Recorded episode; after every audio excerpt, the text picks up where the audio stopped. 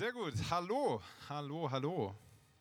Ich habe mal eine Frage an euch. Und zwar, ähm, wer von euch hat schon mal ein äh, Roman-Krimi, ein Krimi-Roman äh, mit Sherlock Holmes gelesen? Mal so Arm hoch. Aha, okay. Wer von euch hat schon mal äh, äh eine Sherlock Holmes-Verfilmung auf Netflix oder im Kino oder so geguckt? Aha, sehr gut. Ich bin nämlich ein großer äh, Fan von äh, Sherlock Holmes. Ich hab, äh, muss gestehen, ich habe noch nie ein Buch gelesen von dem. Ja, also von dem, von dem Autor Sherlock Holmes. Ist doch so? Ne? Nee, Spaß. Ähm, aber ich mag die äh, Verfilmungen sehr. Und äh, meine Freundin und ich, die Julia, die, ähm, wir gucken immer super, super gerne Elementary. Das ist so die, die Verfilmung von Sherlock Holmes.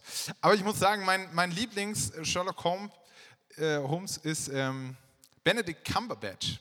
Benedict Cumberbatch, der hat, ähm, das ist so ein blasser Typ mit schwarzen Locken und der spielt äh, in der Serie Sherlock. Und ähm, der ist sehr, sehr krass. Ich glaube, der spielt so ein bisschen die, ähm, diese Romanfigur am nächsten am, am, Original dran. Der ist am krassesten am, am Original dran. Denn das Krasse bei Sherlock Holmes ist so ein bisschen, der Typ ist so ein bisschen so ein Anti-Hate, weil der ein Arsch ist, der Sherlock Holmes. Der ist sehr, sehr unsympathisch. Der ist sehr, sehr unempathisch. Der ist sehr, sehr taktlos. Ähm, der hat nicht so das Feingefühl für zwischenmenschliche Beziehungen ähm, und äh, äh, tritt da ganz gern mal in irgendwelche Fettnäpfchen rein. Aber was man echt sagen muss, der ist ein Genie. Der ist wirklich ein Genie, der liegt in seinen Ermittlungsfällen immer richtig. Aber er ist echt ein Arsch. Sehr, sehr unsympathischer Typ. Und trotz dessen, dass der Typ so unsympathisch ist, ist er trotzdem extrem wichtig fürs Scotland Yard, weil der löst die Fälle, der gute Mann. Obwohl der so unsympathisch ist. Ist krass. Auch äh, äh, unsympathische Menschen, aus deren äh, Münder kann was Gutes kommen. Und ich muss ehrlich sagen, mit Sherlock Holmes geht es mir so ein bisschen auch wie mit Paulus. Paulus, der Apostel, wir sind gerade im Korintherbrief, den nehmen wir gerade durch und der äh, Paulus, der hat den Korintherbrief geschrieben. Und ich muss ehrlich sagen, wenn ich den Paulus lese, dann denke ich manchmal an den Sherlock Holmes. Für mich, ich, ich bin, äh, es gibt ja immer so Fragen von wegen, yo, hey, welchen Apostel würdest du gern mal treffen? Und ich denke mir immer, auf jeden Fall nicht Paulus. ich glaube, Paulus ähm, ist in seinen Briefen immer sehr, sehr direkt, sehr unverblümt, sehr, sehr bam und der, haut Dinge raus, die lassen mich so ein bisschen zusammenzucken. Der ist dann nicht der, der Sanfte, so, so ein bisschen ähnlich wie der Sherlock Holmes. Und trotz dessen, dass der Paulus mir so extrem unsympathisch ist, sind seine Worte wichtig für mein Leben. Und mit dieser Offenheit habe ich versucht, mal so ein bisschen dem Text entgegenzugehen. Ähm, wir wir wollen heute uns mal ein bisschen den ersten Korinther äh, 8, äh, 4, 18 bis 20 ähm, durchnehmen. Und ich würde euch den gerne mal vorlesen. Könnt ihr es gut sehen? Ich stehe hier immer im Weg, das ist immer das Ding. Im 1. Korinther 4, 18 bis 20 steht, da schreibt Paulus an die Gemeinde in Korinth, einige von euch spielen sich groß auf weil sie der Meinung sind, ich würde es nicht wagen, noch einmal persönlich zu euch zu kommen. Doch ihr werdet sehen, wenn es dem Plan des Herrn entspricht, werde ich sehr bald zu euch kommen. Und dann interessieren mich nicht die Worte dieser Wichtigtour, dann interessiert mich, ob in ihrem Leben Gottes Kraft sichtbar wird. Denn das Reich Gottes gründet sich nicht auf Worte, sondern auf Gottes Kraft. Vielleicht habt ihr jetzt schon mal so ein bisschen eine Ahnung, von welchem Ton ich gesprochen habe. Trotz dessen, dass der Paulus nicht immer den Ton trifft, der mir gefällt, sind seine Worte wichtig für mich.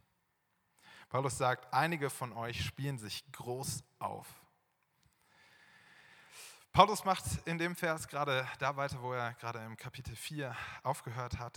Für Paulus war das Thema der Überheblichkeit in der Gemeinde in Korinth ein ganz großes Thema. Paulus war der Meinung, die äh, Korinther, die haben große Worte, aber nicht so richtig was dahinter. Die sind sehr, sehr überheblich. Das spricht er viel an. Und die Korinther, die haben auch, wenn ich ehrlich bin, schon so auch ein Recht dazu, weil die Korinther, Korinth ist sowieso eine sehr, sehr große Stadt, eine Metropolstadt, eine Hafenstadt, da ist mega viel passiert. Und die Gemeinde, an die Paulus schreibt, die Gemeinde in Korinth, die ist auch sehr, sehr groß. Und nicht nur sehr, sehr groß, sondern die hat, die genießt in der Stadt ein sehr, sehr hohes Ansehen und viel, viel Respekt ähm, von der Stadt. Das war mir neu, das äh, kannte ich gar nicht so. Ich denke immer so, Gemeinden in, in großen Städten ist immer so ein bisschen, ja, schön, dass es die gibt, äh, klasse, die sollen das mal machen, aber mehr auch nicht. Aber die Gemeinde in Korinth hatte mega hohes Ansehen in der Stadt und mega viel Respekt. Äh, meine Theorie ist so ein bisschen, da saßen die ganzen famous people aus der ganzen Stadt äh, in der Gemeinde wahrscheinlich. Keine Ahnung. Auf jeden Fall haben die großes Ansehen. Das sagt Paulus ähm, im Vers 8 nämlich. Da sagt er, ähm, da sagt er, ihr seid ja schon satt, ihr seid ja schon reich, ihr sitzt ja schon auf dem Thron. Damit spielt Paulus so ein bisschen auf die ähm, Situation, auf, die, auf das Standing der Gemeinde in Korinth an. Und Paulus war der Meinung, diese Überheblichkeit, die stieg den Korinthern so ein bisschen zum Kopf. Ähm, die Korinther haben nämlich innerhalb der Gemeinde angefangen, in, ihrer, in ihrem Schwung der Überheblichkeit haben die angefangen, sich von den anderen Gemeindemitgliedern abzugrenzen und es entstanden ganz viele kleine äh, Gruppierungen in der Gemeinde. Die ähm, Gemeindemitglieder haben nämlich angefangen, sich den Aposteln so ein bisschen zuzuordnen. Dann gab es so Team Paulus, Team Apollos, Team Petrus. Ähm, das Ding ist, äh, äh Petrus und Co., die haben das gar nicht äh, äh, eingeleitet. Paulus hat die Gemeinde in Korinth gegründet und so ein Apollos zum Beispiel hat die Gemeinde begleitet. Und dann fingen die Gemeindemitglieder an, sich uneins zu werden untereinander und fingen an, sich den Aposteln zuzuordnen. Und so kam es zu Spaltung in, den, äh, in der Gemeinde. Und jedes Team grenzte sich so von den anderen ab und behauptete, so sie hätten die Weisheit mit Löffeln gefressen und die anderen eben nicht. Aber Paulus macht ganz deutlich und sagt, Leute, ist nicht cool, ist nicht gut. Wir sollen uns nicht an irgendwelche Leute ranhängen. Wir sollen uns nicht an Petrus ranhängen, nicht an Paulus, nicht an Apollos. Nicht die sollen wir hervorheben, sondern wir sollen Jesus Christus hervorheben, sagt Paulus. Denn die Apostel, die haben alles, die sind nur Verkündiger, sagt Paulus. Paulus sagt, die sind alle Diener Christi, denen die Verkündigung der Geheimnisse anvertraut ist. Die Verkündigung der Geheimnisse. Aus ihnen kommen nicht hier die tollen Gedanken, die kommen aus Jesus, sagt Paulus. Sie sind nur die Verkündiger. Ich glaube, heutzutage ist es oft, äh, finden wir ähnliche Situationen wie in der Gemeinde in Korinth.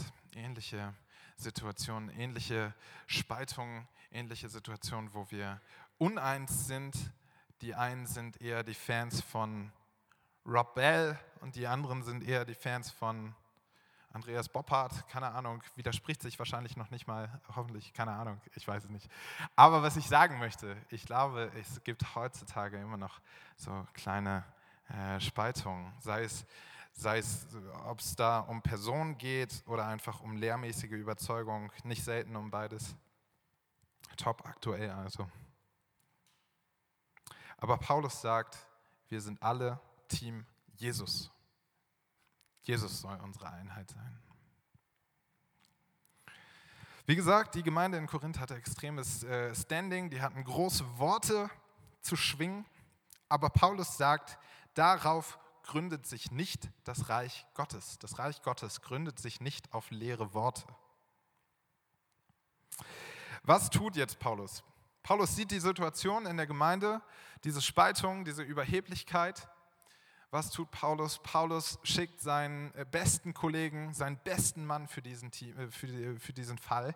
Nicht Sherlock Holmes, sondern Timotheus schickt er runter. Und Timotheus hat die Aufgabe, die Gemeinde an die Einheit und an die Liebe in Christus zu erinnern. Das Spannende ist, Paulus sagt, ich schicke euch den Timotheus nicht, damit er euch mal den Marsch bläst, weil ihr euch so gegen Christus auflehnt, sondern Paulus sagt, ich schicke Timotheus zu euch, damit er euch erinnert, damit er euch erinnert an die Liebe in Christus, an die Einheit in Christus. Paulus geht hier nicht davon aus, dass in der Gemeinde bewusste Auflehnung gegen Jesus Christus passiert, sondern Paulus sagt einfach nur, Leute, es liegt einfach daran, dass ihr vergesslich seid. Ihr seid vergesslich. Ihr habt es vergessen. Und wie oft bin ich vergesslich? Und damit meine ich nicht die Situation, wo ich äh, tanken gehe, ähm, an der Tankstelle stehe, tanke, dann zur Kasse gehe, äh, meinen Schlüssel ablege, bezahle, rausgehe, in mein Auto mich setze und merke, scheiße, ich habe den Schlüssel an der Kasse liegen lassen. Diese Situation meine ich nicht. Wie oft bin ich vergesslich? Bei mir ist es oft so, dass, ähm, dass ich oft vergesse, dass Jesus Christus beziehungsfähig ist. Für mich ist Jesus ganz, ganz wichtig in meinem Leben. Stimmt. Jesus ist meine Tradition und mein Glaube. Aber schnell vergesse ich dabei, dass Jesus mir ein lebendiges Gegenüber ist. Er ist nicht einfach nur meine Tradition und mein Glaube, sondern er ist mir ein lebendiges Gegenüber. So oft spreche ich nur in der dritten Person über ihn. Und so oft sind es Situationen, ähm, wo, ich, wo, wo es mir schlecht geht und wo ich mit anderen Leuten über Gott und Jesus rede, aber so selten mit ihm, mit meinem lebendigen Gegenüber, weil ich vergesslich bin, weil ich es vergessen habe.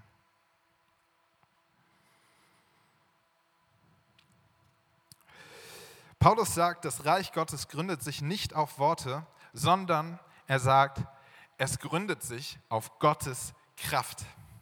Und das Reich Gottes ist nicht das, was erst anbricht, wenn der ganze Spaß hier vorbei ist und der letzte Tag kommt. Nicht dann erst passiert das Reich Gottes, sondern das, sondern das Reich Gottes, das bauen wir schon jetzt. Jetzt, heute, morgen, gestern, das bauen wir jetzt. Reich Gottes soll ein Vorgeschmack sein auf das, was noch kommen soll. Und Paulus sagt hier, das Reich Gottes gründet sich nicht auf leere Worte. Paulus, was sagt er uns hiermit? Paulus sagt, dass wir mit Gottes Kraft Taten sprechen lassen sollen. Gottes Kraft Taten sprechen lassen sollen. Taten, auf denen das Reich Gottes gegründet ist.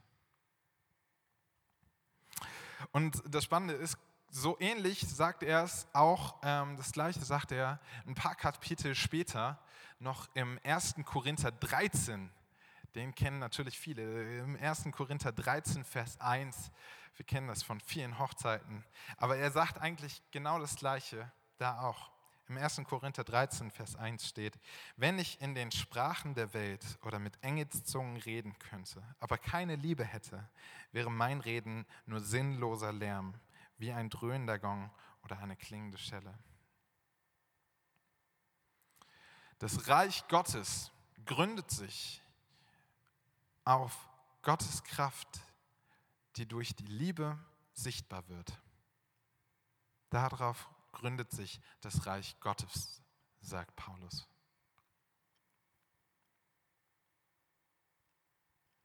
Okay, Gottes Liebe Mega nice, mega, mega gut. Gottes Liebe, super, super stark, super, super schön. Super toll. Ich habe es in meinem Leben schon oft erfahren, erlebt. Gottes Liebe, super geil. Aber dann gucke ich auch manchmal in das Leben anderer Menschen und denke mir, Gottes Liebe, super, klasse, toll. Aber wo?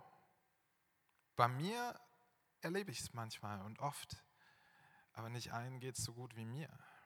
Gottes Liebe, wenn wir Nachrichten gucken.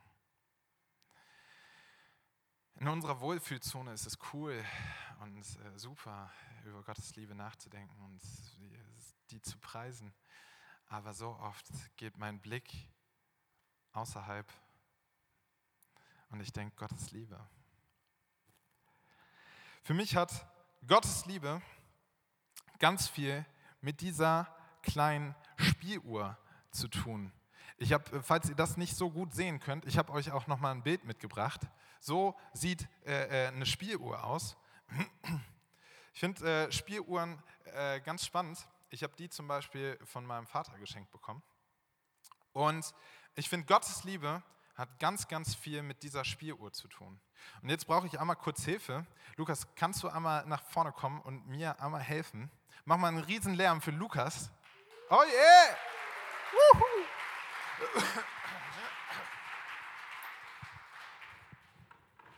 Kannst du das mal halten?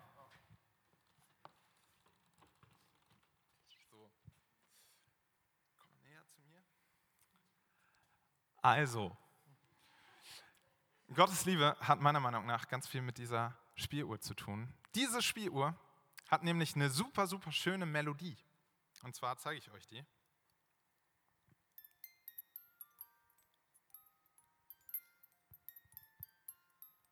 Hört man nicht so gut, ne? Das ist, ähm, das ist ein bisschen das Problem. Aber hier vorne klingt die echt super, super schön. Lukas, was sagst du? Ist die? Schön, wirklich schön, ja. Die ist super, super schön. Wirklich. Und manchmal geht es mir mit Gottes Liebe ähnlich wie mit dieser Spieluhr. Und ich denke mir, Gottes Liebe, super, super schön, aber echt, echt leise. Was passiert, wenn wir diese Spieluhr an einen Resonanzkörper, ach, zufällig haben wir da was, wo kommt das denn her?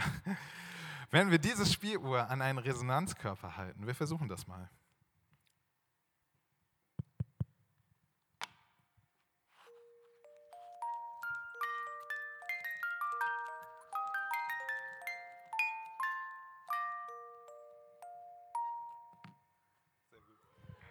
Großen Applaus für Lukas.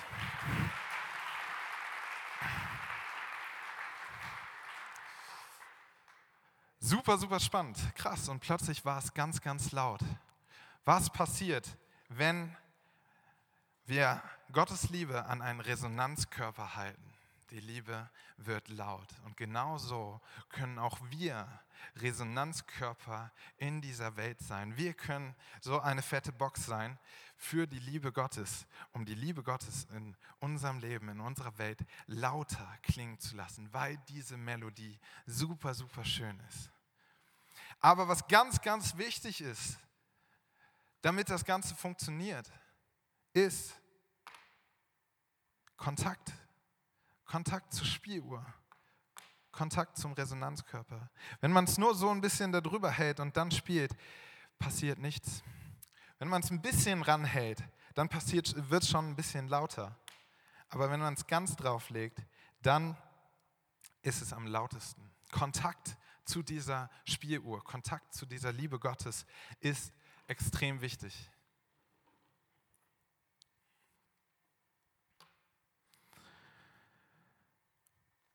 Gottes Kraft, darauf ist Reich Gottes gegründet. Gottes Kraft, die durch unsere Taten sichtbar wird.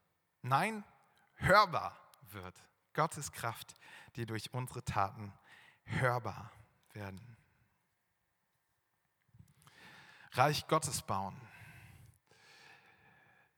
Viele Christen vor uns haben schon Reich Gottes gebaut. Wir haben schon, wir durften schon oft und viel erleben, wie sich das Reich Gottes auf Gottes Kraft gründet.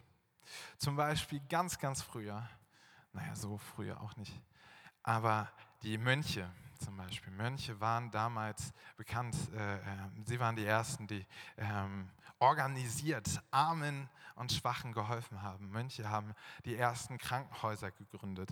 Oder später war es dann ein äh, Christ, äh, der Henri Ducamp, der 1864 mit seinem Einsatz die Genfer Konventionen eingeleitet und maßgeblich geprägt hat.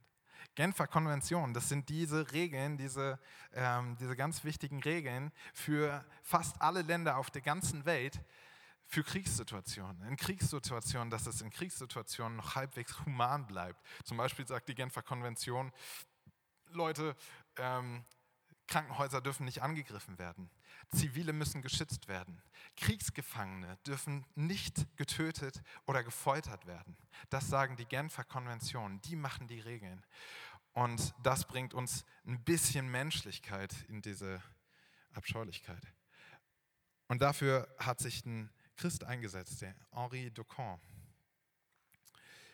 Oder Paradebeispiel die zehn Gebote vom Volk Israel, dass Christen sich eingesetzt äh, haben dafür, dass das auch weiterhin unsere Regeln bestimmt hier in Deutschland. Die zehn Gebote, viele prägen immer noch die Gesetze Deutschlands.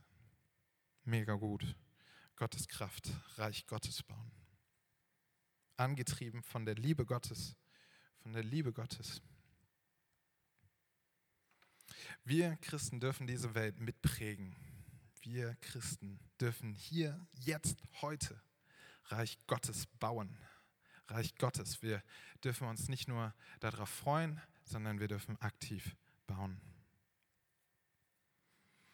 Ey, und sei es beim Kampf gegen die Armut oder einfach nur eine kleine Begegnung, wo ein Lächeln gut tut. Beides ist Reich Gottes bauen, beides ist die Liebe Gottes laut machen. Die gute Nachricht ist, Gott möchte uns mit seiner Kraft dazu befähigen, diese Dinge anzugehen. Mit Gottes Kraft können wir Taten der Liebe sprechen lassen. Mit Gottes Kraft, dank Gottes Kraft können wir Liebe in unserem Leben sichtbar machen. Vor einer Woche haben wir die Auferstehung Jesu gefeiert. Und Jesus war ein Mann, dessen Taten von der Liebe Gottes durchdrungen waren.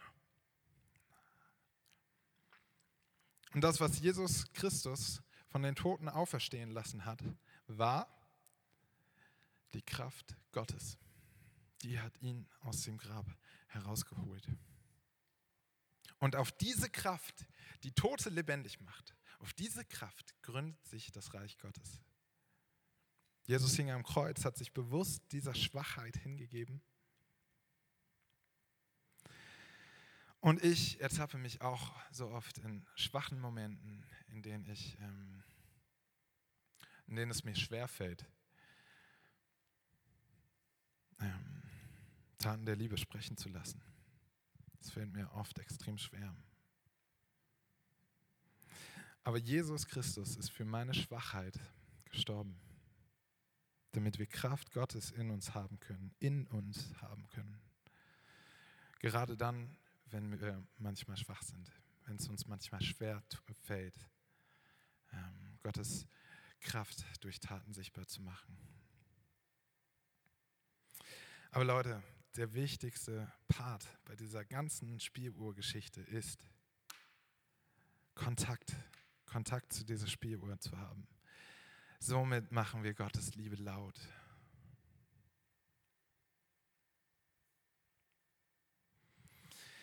Ich werde dich jetzt zum Abschluss noch äh, einladen. Und zwar habe ich ein kleines äh, Experiment mit euch vor. Ich habe mal ähm, fünf Bereiche aus dem Leben mitgebracht. Und die Band kann schon mal nach vorne kommen. Diese fünf Bereiche habe ich euch mitgebracht, die ähm, schmeißen wir mal ran. Fünf Bereiche aus deinem Leben vielleicht. Und ich möchte dich einladen, dass du jetzt mal vielleicht überlegst, wo in diesen Bereichen, wo in diesen Situationen kann ich Gottes Kraft durch Taten der Liebe laut machen?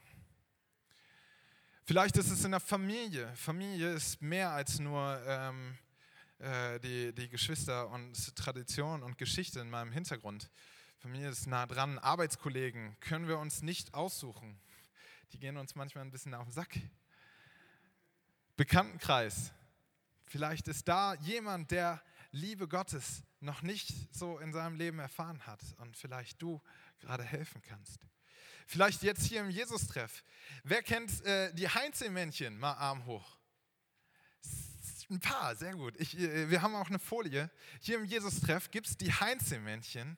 Und die Heinzelmännchen, die suchen spontane Helden des Alltags und ähm, gucken, wo, wo es gibt es gerade Familien im Jesus-Treff oder im Umfeld vom Jesus-Treff, die Hilfe brauchen, die einfach mal eine tatkräftige Hand nötig hätten. Ähm, und die Heinzelmännchen, die vermitteln da. Und wenn du gerne sowas ausprobieren würdest, Gottes Kraft durch Taten der Liebe sichtbar zu machen, aber nicht weißt, wo du anfangen sollst, dann schreib einfach mal eine E-Mail an die heinzelmännchen at jesustreff.de und frag einfach mal, hey Leute, ich will mir Zeit nehmen dafür, wo kann ich helfen, was kann ich tun? Und wir haben noch die anderen Bereiche, WG, ist für mich auch immer ein spannendes Ding. Ist auch immer sehr, sehr schwer, sehr, sehr herausfordernd, zusammenzuleben und da Taten der Liebe sprechen zu lassen. Trotzdem, auch wenn mir der WG-Kollege vielleicht manchmal ein bisschen auf den Sack geht, ihm trotzdem etwas Gutes tun. Oder im Straßenverkehr, das war für mich ganz persönlich ein ganz wichtiges Ding. Ähm, ich will versuchen, im Straßenverkehr mehr Taten der Liebe sichtbar zu machen. Und ähm, nicht andere dafür verantwortlich machen, dass ich äh, vielleicht zu spät komme oder anderen beim Autofahren das Leben schwer zu machen. Wo kostet ich es dich, Überwindung, Taten der Liebe sprechen zu lassen? Und ich möchte dich einladen, wenn du Bock hast, wenn dir jetzt vielleicht aus den Bereichen oder irgendwie ein anderer Bereich was eingefallen ist, wo du gerne, wo du denkst, stimmt, hast recht, Gott, da könnte ich was tun, nur ich traue mich manchmal nicht.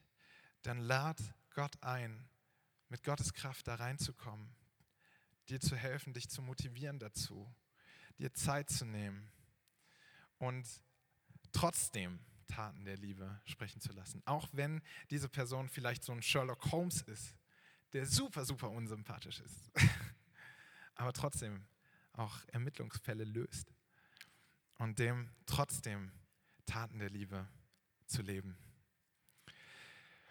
Schnapp dir dein Handy, Mach dir eine Erinnerung in dein Handy, die dich an diese Tat, die du dir vorgenommen hast, erinnert.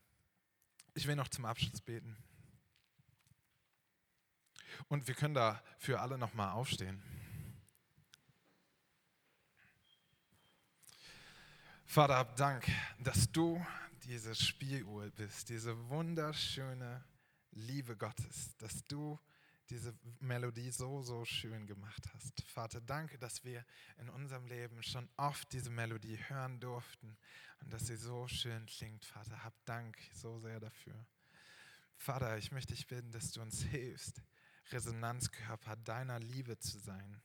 Vater, ich möchte dich bitten, dass du mit deiner Kraft die Tote aus dem Grab holt.